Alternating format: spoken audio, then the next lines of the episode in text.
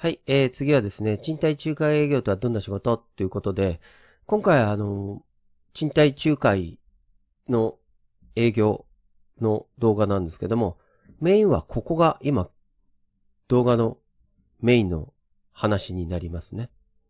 ここですね、ここ。で、このまま読んでいきますね。貸主さんが持っている不動産の一部の部屋を管理会社、元付け業者、これ、これ、も元付け業者ですね。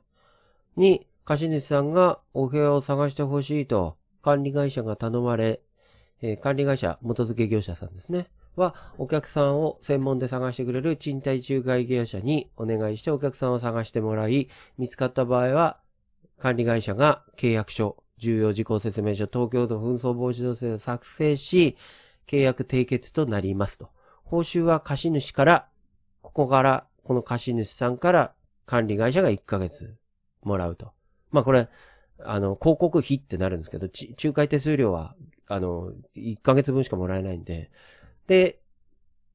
仲介業者の報酬は、お客さんから仲介手数料をもらうという。で、これでただもう1ヶ月分もらったら業務は終了となりますと。で、仮に、